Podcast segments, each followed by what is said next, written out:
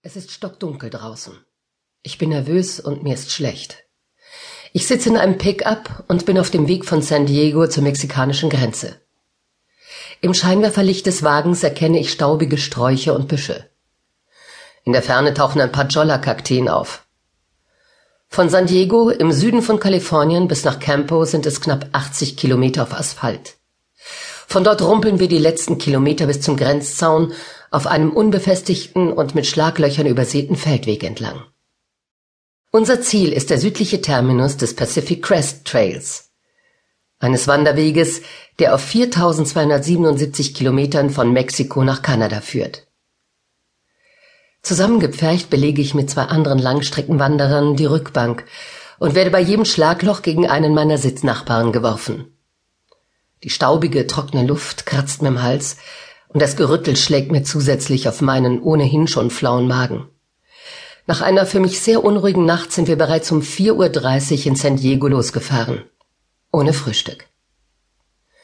Am Steuer unseres Wagens sitzt Robert Rees.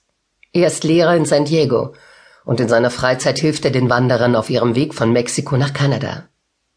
Heute bietet er uns einen Shuttle-Service zum Startpunkt des Weges an der mexikanischen Grenze. Meine Wanderkollegen könnten unterschiedlicher nicht sein. Auf dem Beifahrersitz vor mir sitzt John aus England. Ein hemmungsloser Raucher.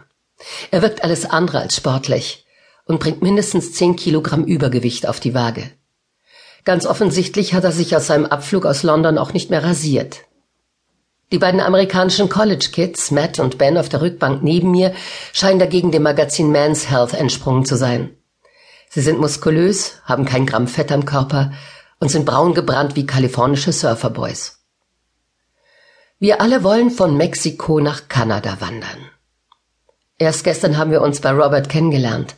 Oder besser gesagt an Roberts Swimmingpool, neben dem wir unser Isomattencamp aufschlagen durften. Dank dieses Open-Air-Lagers konnte ich nachts den Sternenhimmel betrachten, während ich verzweifelt versuchte, etwas Schlaf zu finden. Robert spürt meine Anspannung, und als er mein blasses Gesicht sieht, versucht er mich zu beruhigen. Mach dir keine Sorgen. Du hast nur Panik vor dem Trail. Das legt sich bald.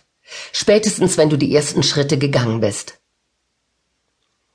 Im Moment habe ich das Gefühl, dass die ganze Idee mit dem Trail einfach nur bescheuert ist. Ich habe realistischerweise doch gar keine Chance, es von Mexiko nach Kanada zu schaffen. Ich habe ja kein bisschen trainiert für den Trail, jammere ich und bemühe mich, tief in den Bauch zu atmen, um meiner Übelkeit Herr zu werden. Robert fährt Slalom um zwei weitere große Schlaglöcher und versucht mich auf seine Art zu trösten. Seit fünf Jahren fahre ich Wanderer auf den Trail. Nur ein Drittel der Leute, die hier starten, wird jemals in Kanada ankommen. Aber gerade du hast statistisch gesehen die größte Chance, es bis dorthin zu schaffen. Du bist eine Frau und du bist allein. Solofrauen sind am besten vorbereitet und vor allem müssen sie niemandem etwas beweisen.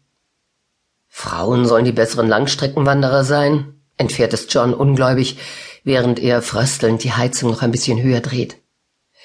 Draußen hat es jetzt kurz vor Sonnenaufgang gerade mal vier Grad Celsius. Erst tagsüber wird das Thermometer hier sicherlich auf 30 Grad Celsius klettern. Die meisten Männer laufen den Trail, um sich selbst und vor allem ihrer Umgebung etwas zu beweisen. Sie wollen immer mit den anderen mithalten oder am besten noch schneller sein und hören dabei nicht auf die Signale ihres Körpers. Sie laufen zu schnell und zu viel und müssen dann verletzungsbedingt frühzeitig abbrechen. Frauen hören auf die Signale und haben eine deutlich niedrigere Verletzungsquote, erklärt Robert und scheint sich seiner Sache sehr sicher zu sein. Darauf herrscht erstauntes Schweigen im Wagen. Wir alle müssen Roberts Ansage erst einmal verdauen. Ich nehme noch ein paar tiefe Atemzüge. Mit einem Blick auf Matt und Ben legt Robert noch eine Schippe drauf. Der Erfolg auf dem Trail hängt zu 80 Prozent von mentalen Faktoren ab und nur 20 Prozent von deinem körperlichen Zustand. Eine Strecke von über 4000 Kilometern musst du vor allem mit dem Kopf bewältigen. Der Körper zieht dann schon nach. Ich merke, wie sich mein Magen etwas entspannt. Ein Fahrzeug kommt uns aus der Dunkelheit entgegen. US Border Patrol. Robert hebt grüßend die Hand und lässt den Wagen langsam passieren. Die Grenzschützer winken freundlich zurück. Auf einmal bringt Robert den Wagen zum Stehen und zieht die Handbremse an.